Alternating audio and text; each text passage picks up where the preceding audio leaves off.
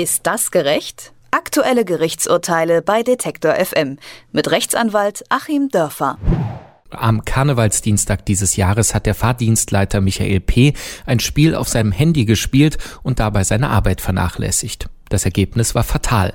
Zwei Züge stießen zusammen, zwölf Menschen starben, über 80 weitere wurden verletzt. Dieses Zugunglück von Bad Aibling war der schlimmste Zugunfall in Bayern in den vergangenen Jahren. Nun hat ein Gericht P verurteilt zu dreieinhalb Jahren Haft wegen fahrlässiger Tötung und fahrlässiger Körperverletzung. Drei Jahre für zwölf Menschenleben.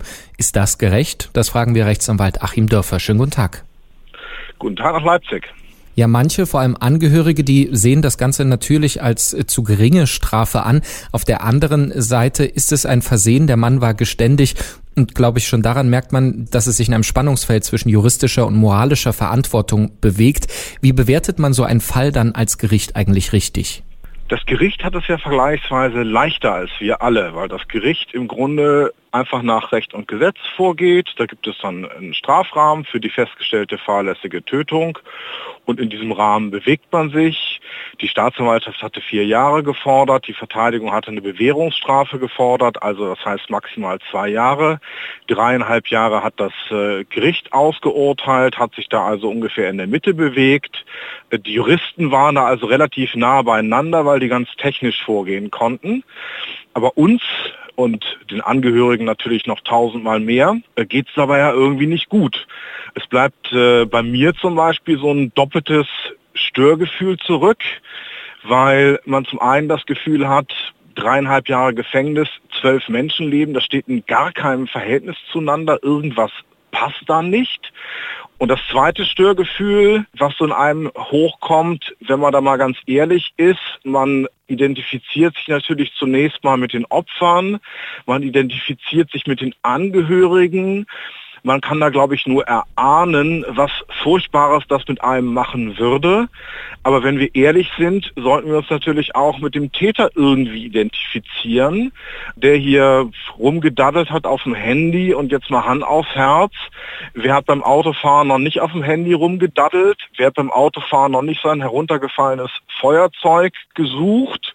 Wer ist noch nicht mit äh, drei Bierchen im Blut noch Auto gefahren? Das heißt, wir alle sind ja tagtäglich eigentlich in dem Risiko, eine fahrlässige Tötung zu begehen und können uns davon auch nicht ganz frei machen. Da können wir uns also fast gar nicht über diesen Fahrdienstleiter erheben. Und jetzt muss man mal eins bedenken, was vielleicht so ein bisschen dieses allgemeine Gerechtigkeitsgefühl, die Dinge sollten ins Gleichgewicht gebracht werden, was dem dann so ein bisschen hilft. Denn das Leben dieses Fahrdienstleiters ist ja im Prinzip auch zu Ende der Fahrdienstleiter kann da eben auch nie wieder hinter das zurück und wird sein ganzes Leben lang äh, gequält werden, wird nachts schreiend aufwachen und wird eigentlich nicht resozialisiert werden können. Jetzt sehen wir, wenn ich auf das Ihr Eingangsstatement eingehe, so ganz trocken juristisch kann, ist eben auch kein Jurist ähm, ja bemessen, äh, wie man äh, Schuld äh, da sieht. Äh, stößt damit auch das Strafen nach unserem ja glücklicherweise modernen Strafrecht eben an seine Grenzen, weil man die Gefühle der Menschen, die man nicht ausschalten kann, aber nicht befriedigen kann? Ja, das stößt an seine Grenzen. Das stößt eben dort an seine Grenzen, wo es darum geht, den Angehörigen irgendetwas zu geben. Und mit dreieinhalb Jahren ist denen natürlich nichts gegeben. Man wird sehen, was da zivilrechtlich noch auszugleichen sein wird, was irgendwelche Versicherungen zahlen, aber auch das äh, kann das natürlich nicht wieder gut machen. Vielleicht ein bisschen die Folgen fürs Alltagsleben mindern, aber mehr eben auch nicht. Und man stößt an seine Grenzen. Wir alle als Zuschauer stoßen an unsere Grenzen in unserem Vertrauen ja eigentlich auf das Funktionieren unserer Gesellschaft, in unserem Vertrauen auf das Funktionieren von Technik. Wir vertrauen ja blind, wenn wir in den Zug steigen, dass das schon alles laufen wird. Und eben dieses Grundvertrauen ist da auch ein äh, ganzes Stück erschüttert.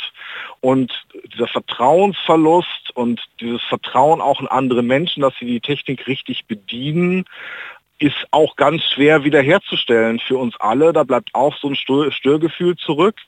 Und auch diese Herstellung kann natürlich durch diese technischen dreieinhalb Jahre überhaupt nicht bewirkt werden. Das heißt, das Recht funktioniert, es funktioniert auch richtig, aber es heilt eben hier gar nichts und bringt auch kein Vertrauen zurück. Jetzt sehen wir, wenn wir mal kurz von diesem Fall weggehen, dass Menschen immer gerne dazu neigen, trotzdem eben dieses Strafen als etwas Befriedigendes zu sehen, auch die Forderungen nach Todesstrafen, die ja immer mal wieder bei bestimmten Deliktgruppen äh, hochkommen oder zum Beispiel auch in der Türkei jetzt wieder eingeführt werden sollen, weil man eben ähm, den Delinquenten äh, da als besonders strafwürdig sieht. Ist es, wenn man so etwas betrachtet und auch so dieses menschliche Wollen des Strafens, ganz gut, dass wir eben trotzdem so trocken unser juristisches System durchziehen, dass man eben gar nicht dem Gefühligen nachgibt? Richtig, das ist sehr gut.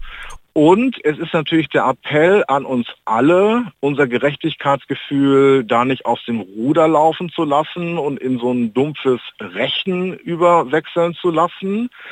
Wir müssen das aushalten. Wir müssen es aushalten, dass hier nur dreieinhalb Jahre rausgekommen sind, äh, obwohl wir das Gefühl haben, zwölf Menschenleben, da müsste doch irgendwas anderes sein. Das ist sozusagen die Forderung an uns Bürger, so wie man in der Demokratie eben eine verlorene Wahl aushalten muss, muss man im Rechtsstaat eben auch aushalten, dass äh, nicht in jedem Einzelfall ein volles Gerechtigkeitsgefühl wiederhergestellt werden kann weil sonst kommen wir eben in die Barbarei, dann kommen wir wirklich äh, zu extremen Dingen, dann kommen wir zur Todesstrafe, die ja barbarisch ist, da wird der Staat zum Mörder, da wird der Staat tatsächlich in etlichen Fällen zum Mörder, wenn man bedenkt, dass die Fehlerquote bei Todesurteilen durchaus nennenswert ist, nicht im Promillbereich liegt, sondern im Prozentbereich. Und ähm, wir sollten uns eben immer wieder klar machen, wenn wir Zeitungen lesen, haben wir ja so dieses wohlige Gefühl, auf der richtigen Seite zu stehen, aber wir können auch auf der falschen Seite stehen. Jeder von uns kann eben wegen eines Fahrlässigkeitsdelikts im Straßenverkehr selber Gegenstand von Strafuntersuchung, Gegenstand eines Urteils werden. Und da würden wir dann ja auch sagen, okay, ich habe da einen riesen Fehler gemacht. Der Fahrdienstleiter hat das ja voll und gut auch eingestanden und geschildert. Aber wir selber würden ja auch nicht wollen, dass wir wegen eines Fahrlässigkeitsdelikts äh, lebenslang hinter Gitter wandern oder auf den elektrischen Stuhl. Was gerecht ist und was sich gerecht anfühlt, das stimmt nicht immer überein. Das lässt sich gerade ganz gut am Fall des Fahrdienstleiters im Zugunglück von Bad Aibling nachvollziehen. Dreieinhalb Jahre Haft wegen fahrlässiger Tötung für den Tod von zwölf Menschen. Und was das für Probleme mit sich bringt und auch über unser Rechtssystem aussagt, darüber haben wir heute gesprochen mit Achim Dörfer. Vielen Dank dafür. Ich danke Ihnen. Ist das gerecht? Aktuelle Gerichtsurteile bei Detektor FM mit Rechtsanwalt Achim Dörfer.